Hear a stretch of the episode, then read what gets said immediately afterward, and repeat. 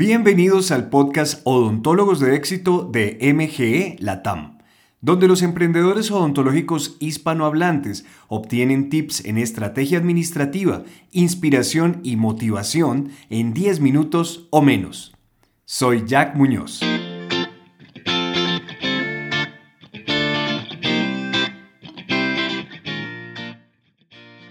En momentos de crisis una de las tendencias más comunes de cualquier empresario, emprendedor, incluso de cualquier persona, es recortar sus gastos, es tratar de evitar que el dinero salga, que se gaste, que se use básicamente. Y digamos que esta es una reacción bastante lógica, bastante humana, sin embargo no siempre es la correcta porque es más importante hacer que tu dinero sea inteligente, o sea, hacer un gasto inteligente o un uso inteligente del mismo. Y para esto te voy a aconsejar hacerte tres preguntas que no solamente se deberían hacer en tiempos de crisis, se deberían hacer de manera frecuente o mejor dicho, deberías convertirlas en hábitos para tu manejo financiero. Bueno, entonces, una de las primeras cosas que tienes que tener en cuenta es la siguiente. La primera pregunta es, ¿este gasto me ayudará a brindar un mejor servicio o a crear un mejor producto? ¿Por qué esta pregunta? En momentos de crisis, la calidad del servicio, lo que te retorna o lo que te brinda a ti un proveedor de servicios y en este caso un proveedor de servicios dentales, lo que te brinda a ti como consumidor, como paciente, es algo que, que evalúas en relación al, a la decisión de si vas a seguir con alguien o no. Si lo que tú estás recibiendo es realmente valioso, es una experiencia valiosa, no solamente en los resultados que obtienes en tu boca, sino además en todas las, en todas las cosas que, que acompañan a ese servicio y que lo hacen algo atractivo, algo eh, digamos, valioso en general, ¿cierto?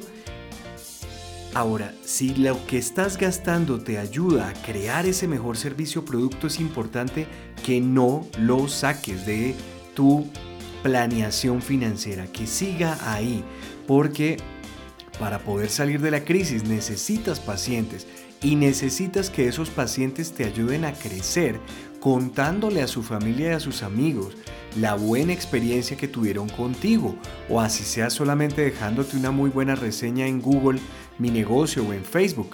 Igual, eso te ayudará a crecer.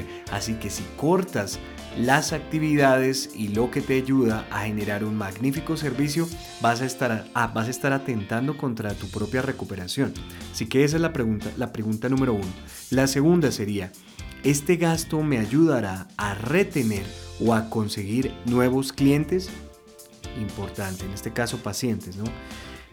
Si ese dinero que estás pensando recortar te ayuda o efectivamente ha demostrado que te ayuda a retener, o sea, que no se pierdan esos pacientes o a conseguir gente totalmente nueva, pues hombre, esa, esa es una de las cosas que no vas a querer eh, em, dejar de hacer, dejar de utilizar.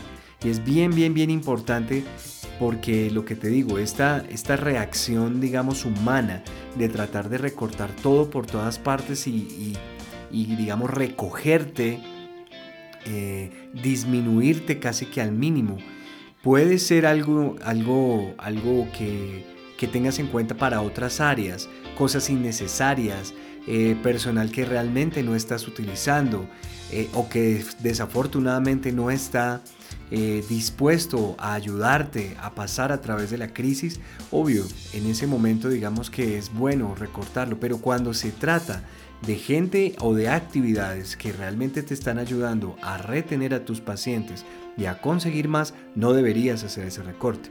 Y por último, la tercera pregunta, ¿este gasto retornará a la empresa? ¿Nos dará más valor? Es importante que tú consideres a las finanzas, al dinero, como semillas, como semillas que deben ser sembradas en terreno em, que va a dar más fruto, que va a dar un retorno. Que todas las cosas que tú, en la que tú inviertas tu dinero sean precisamente eso, una inversión, no algo que se compra, se va y jamás se va a retornar. ni directamente como dinero, ni como más eh, referidos o personas deleitadas con un servicio que obviamente van a querer continuar y que van a querer dar la buena noticia a sus familiares y amigos sobre ti. Entonces, si nada de eso está sucediendo, ese es un gasto que no te sirve. Pero si te está dando retorno, si te está realmente generando ingresos, y ojo que esto puede ser también un, un miembro del personal. Un miembro del personal no necesariamente debe estar dedicado solo a lo comercial para que te dé un retorno en ingresos. Una persona, un asistente dental que realmente eh, ayuda a que los pacientes se sientan muy bien, ayuda a que tu tiempo sea bien utilizado, te ayuda a preparar, te ayuda, te, te, te reduce la sobrecarga de trabajo que permite que tu atención pueda estar en cosas importantes.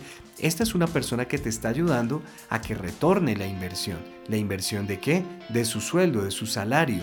Entonces, Piensa en eso también, no te puedes quedar sin con quién prestar el servicio porque va a ser muy importante para la experiencia de tus pacientes. Entonces, para recapitular, tenemos tres preguntas que te deberías hacer acerca de cualquier gasto que se te proponga o idea que tú incluso tengas. Primero, ¿este gasto me ayudará a brindar un mejor servicio o producto? Segundo, este gasto me ayudará a retener o a conseguir nuevos pacientes. Y tercero, este gasto retornará a la empresa, nos dará más valor. Te dejo esta reflexión para que te ayude y espero que estés pasando a través de todo esto y que estés llegando ya casi a la reactivación verdadera económica que vamos a tener cerca de diciembre o enero del próximo año. Tenemos que llegar hasta allá y todo este tipo de reflexiones y acciones nos van a ayudar a lograrlo. Buena suerte. Gracias por escuchar Odontólogos de Éxito. Visita nuestra cuenta de Instagram arroba MGE Latinoamérica y usa el link en la biografía para inscribirte a todas nuestras actividades educativas. Ahora ve y ayuda al mundo a sonreír.